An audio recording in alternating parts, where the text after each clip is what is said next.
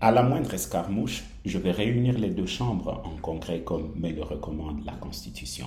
Je veux demander l'autorisation de déclarer la guerre au Rwanda. Et je pèse mes mots.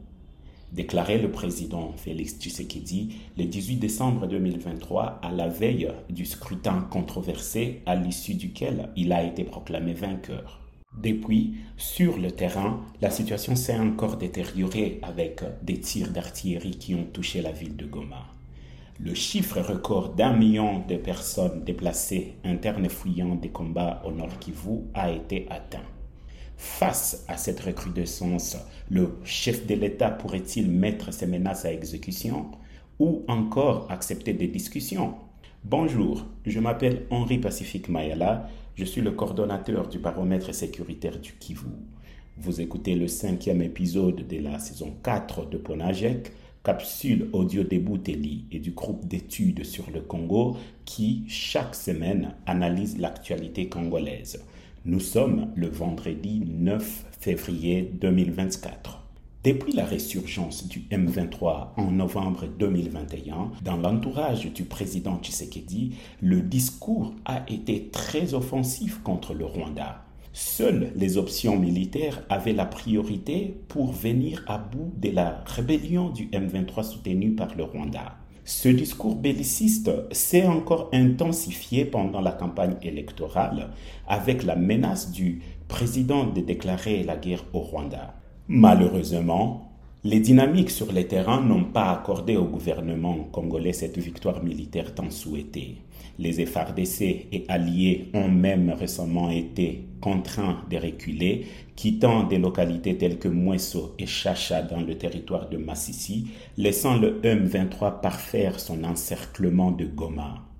En remplacement des forces de la communauté de l'Afrique de l'Est, c'est à la communauté des pays de l'Afrique australe que s'était tourné le président Tshisekedi afin de verser le rapport des forces militaires actuellement défavorables aux FRDC.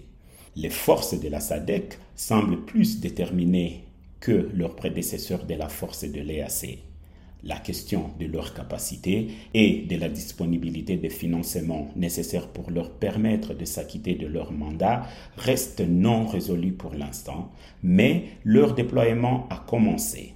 De même, le gouvernement burundais, dont l'armée est également présente en RDC aux côtés des FRDC, est désormais clairement aux côtés de Kinshasa. Toutefois, pour remporter une victoire militaire, des pressions beaucoup plus intenses de la communauté internationale sur le Rwanda semblent nécessaires. Des sanctions ciblées ont été prises, notamment par les États-Unis.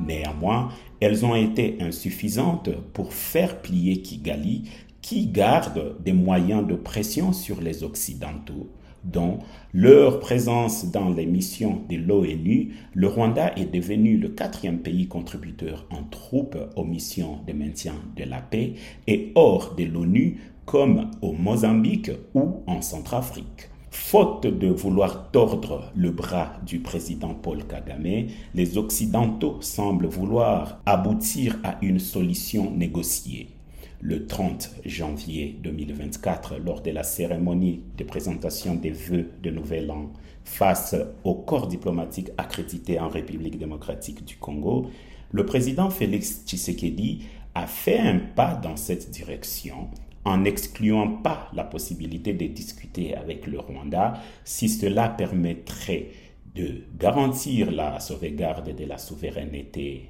de l'intégrité territoriale et de la stabilité de la RDC.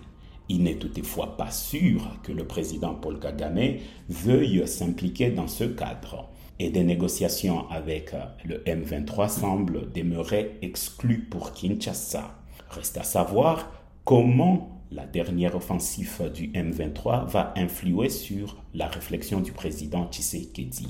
Pour recevoir Ponajek chaque vendredi sur votre téléphone, Envoyez Bouteli ou GEC par WhatsApp au plus 243 894 110 542. À bientôt.